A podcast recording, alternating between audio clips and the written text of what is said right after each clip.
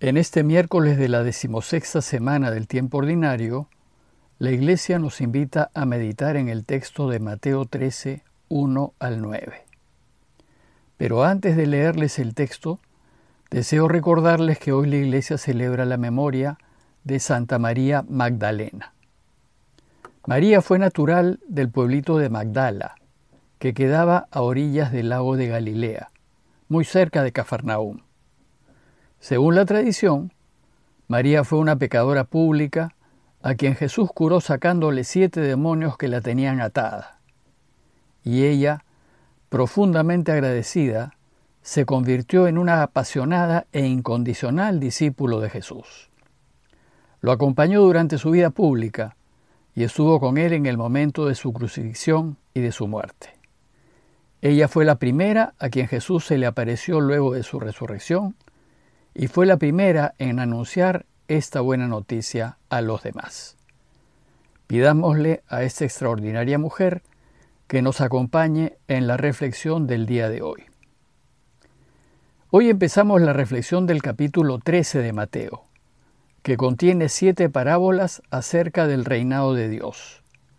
A este capítulo se le conoce como el capítulo de las parábolas. Ahora Jesús va a enseñarnos en parábolas para que entendamos la riqueza del reinado de Dios. Y hemos podido ver algo de este reinado en las enseñanzas y en los milagros de Jesús. Pero ahora Jesús desea que penetremos en su misterio y descubramos no sólo lo extraordinario que será para todos cuando Dios reine, sino que entendamos también que Dios llegará a reinar a pesar de la oposición que se levantará en su contra, y de la que ya hemos sido testigos en las discusiones de Jesús con los escribas y los fariseos.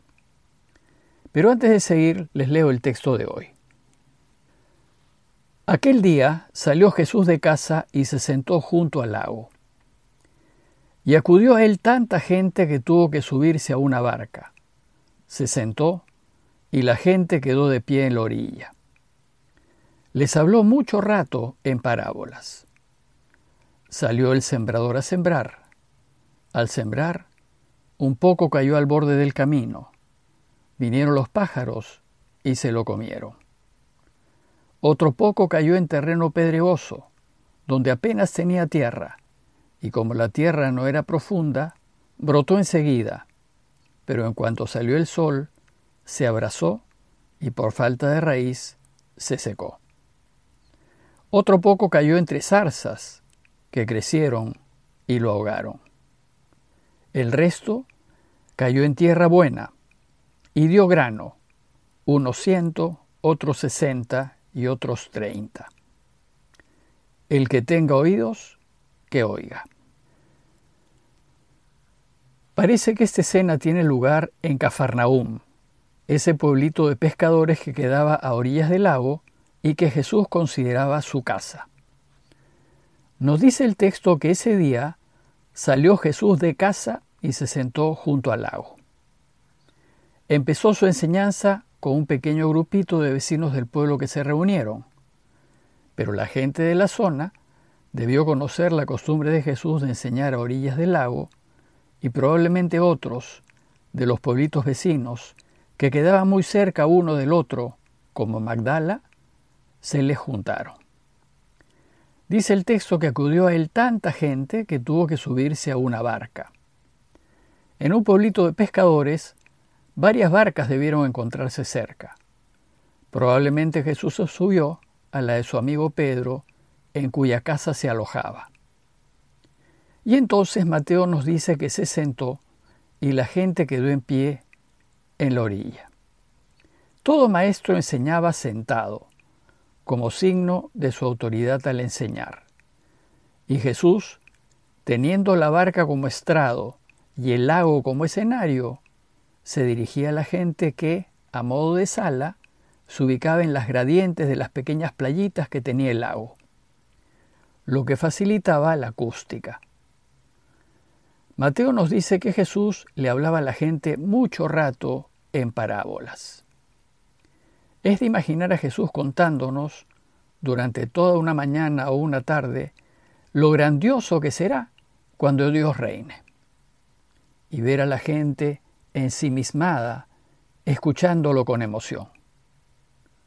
Entonces Mateo empieza su serie de siete parábolas con la parábola del sembrador. Como en alguna ocasión comentamos, las parábolas son pequeñas historias tomadas de la vida real y que la gente reconoce, pues así es como suceden las cosas. Hace dos mil años la gente era, en su inmensa mayoría, campesinos, gente del campo, y pequeñas historias que Jesús cuenta tienen que ver con agricultura, ganadería y pesca, pues eran escenas que les eran muy familiares y podían comprender las analogías que se hiciesen a partir de ellas. Esta vez Jesús empieza diciéndonos que un sembrador salió a sembrar, y a sembrar al voleo, es decir, tirando la semilla al aire.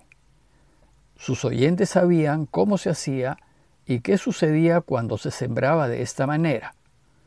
Y podían darse cuatro situaciones. Primero, que una parte caiga al borde del camino. Lo que pasaba con esa parte de la semilla que caía en los caminos es que se perdía, pues los pájaros se la comían. Segundo, que otra parte de la semilla caiga entre piedras.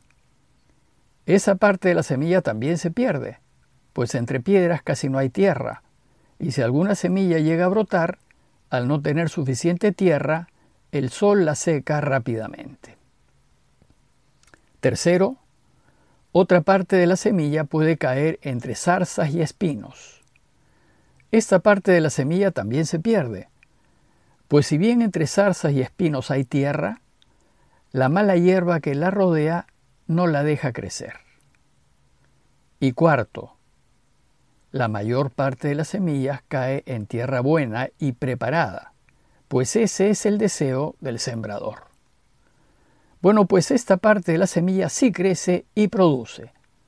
Pero Jesús dice que a veces se logra 100 veces más, otras veces 60 veces más y otras veces 30 veces más. Bueno, pues esta conclusión es lo que no cuadra con lo que sucede en la realidad. Pues Jesús habla de una producción extraordinaria, jamás vista. En el mundo real, si un campesino sacaba siete veces más de lo que sembraba, ya lo consideraba una excelente cosecha. Pero eso de que te dé 30 veces más, o 60 veces más, o 100 veces más, parece imposible. La gente se debió extrañar ante este resultado tan espectacular y les debió parecer que Jesús exageraba demasiado. Pues lo que dice no sucede en la vida diaria. Pero recordemos que Él está enseñando del reinado de Dios. Y como veremos en un par de días más, esta cosecha espectacular se logra cuando se siembra la semilla del reinado de Dios. No solo los frutos de la siembra de la buena noticia serán increíbles, sino también cuando Dios reine los resultados serán verdaderamente sorprendentes. Pero como esto no es lo que sucede en la realidad, Jesús cierra su enseñanza diciendo, el que tenga oídos, que oiga. Con esto nos está diciendo que no todos entenderán esta parábola por la forma como concluye, al punto que, como veremos, tendrá que explicársela a sus discípulos. Se trata de una invitación a oír más allá de la realidad, a escuchar con el corazón. Y esto les debió recordar vivamente la manera como se anuncia la promulgación de los diez mandamientos.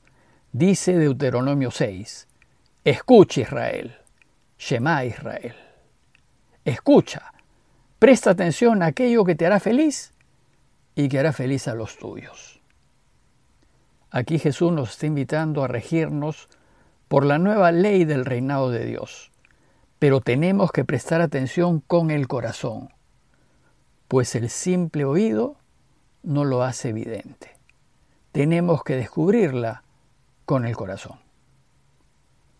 A modo de conclusión, los invito primero a considerar la sobreabundante cosecha final de la que nos habla Jesús. ¿Quién no quisiera poseer una semilla que produzca semejante fruto? Bueno, pues esa semilla, que es la buena noticia del reinado de Dios, la tenemos a la mano. Podemos sembrarla y ser testigos de sus resultados extraordinarios en nuestras vidas y en las vidas de quienes nos rodean. Y segundo, a tener oídos para oír los secretos del reinado de Dios, a tener oídos para descubrir lo beneficioso que sería para todos que Dios reine y lo feliz que nos podría hacer la vida a todos. Pidámosle a Dios que no seamos sordos a las enseñanzas de Jesús, que seamos capaces de acogerlas y de vivir en consecuencia a fin de que reine en medio nuestro. Y pidámosle también por todas las familias que están sufriendo problemas económicos y de salud a causa de la crisis sanitaria mundial, para que les dé lo necesario para salir adelante. Parroquia de Fátima, Miraflores, Lima.